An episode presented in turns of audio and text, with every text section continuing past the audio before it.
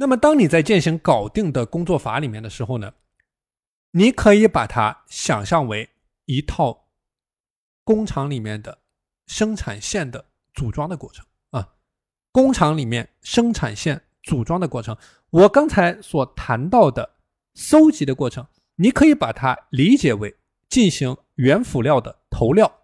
啊。原辅料的投料，什么叫原辅料的投料？原辅料的投料就是说，你把所有的原材料辅料啊收集起来，把它投入到这个生产线里面。刚才我们的这个步骤，也许你能够收集到五十个、一百个，那么因人而异，因你的工作情况而异，你可能会收集到五十个、一百个不同的具体的任务啊，不同的原材料。那么这是第一个环节，第二个环节整理的过程啊，就是一个初加工的过程啊，时间管理的。初加工的过程，所以我谈到通过搜集所获得的信息，它是五花八门的啊，五花八门的。你想一想，你大脑里面每天会有多少具体的想法啊？那么这些想法里面，不是说所有的事情都是需要你去做的，不是说所有都需要你去执行的啊，有的是不能做的，有的是没有必要做的，有的是在你现有阶段没有能力去做的。没有能力去做，所以这里就是体现我们时间管理具体要做的事情。在第二个整理的环节，你所需要做的是要去筛选出哪些具体的行动是真正有价值，是需要你去做的，是需要推进到这一套标准工作流程的下一个环节的啊，下一个环节的。所以在这样的一个整理的环节呢，你可以给。刚才所收集到的所有的信息，做一个简单的分类啊，做一个简单的分类。比如说，第一个环节啊，叫做今天所需要完成的。今天所需要完成的，就是说，无论是在你的工作时间，无论是在你自己的私人的时间，那么今天有哪些具体需要所完成的任务啊？完成的任务，那么它有。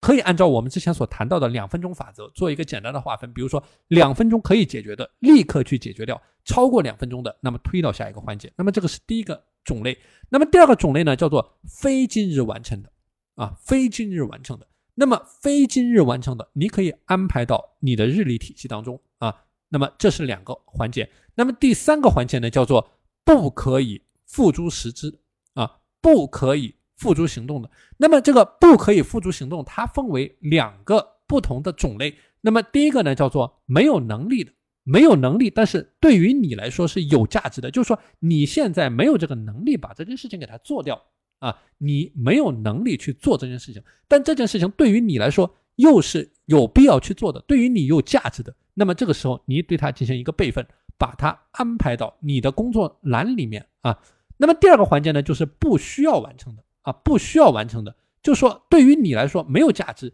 也许只是你大脑当中的一个想法啊，也许只是你大脑当中的一个想法。所以面对着这样的一种类型的任务呢，你直接把它删除啊，直接把它删除。所以这里是我所谈到的你的时间管理的一个初加工的过程，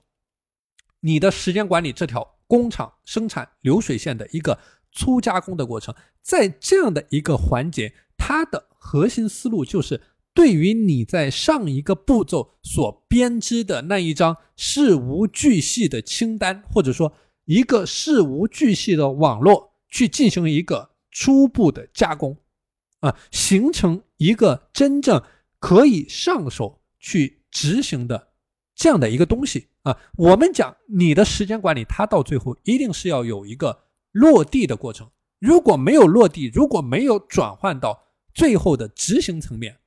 没有转换到一个体系化的执行层面，那么都是没有意义的。所以这里是我所谈到的，为什么说你一定要有这样的一种体系化的思路去做这样的一种事情。所以这样的一个环节，整理的一个环节，就是说对于你的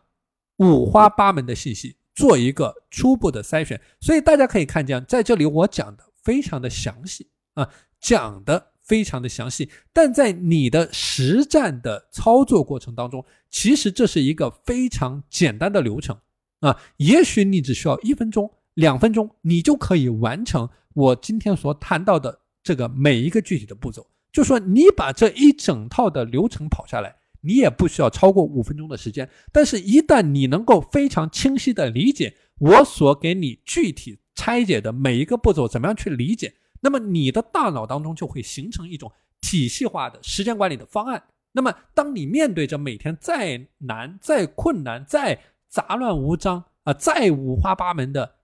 这种信息任务，或者你觉得你现在的生活再是艰难，但是你有这样的一种体系化的思路，你都能够抽丝剥茧的啊，用一种比较标准化的方式去应对。啊，在你不断的去执行、不断的去执行的过程当中，你会发现你生活当中其实很多的疑难杂症，它都会慢慢的消失掉啊。所以为什么？所以这是我讲为什么你掌握这种搞定的工作流程，对于你的时间管理是一种非常重要的概念，因为它不单单是一种方法，而是一种你时间管理的理念。怎么样运用这种理念，运用践行到你每天的生活当中？把它打造为、打磨为你的个人的时间管理的一种理念啊，那么对于你整体的时间管理的输出是非常有好处的。所以，这是我所谈到的第二个环节。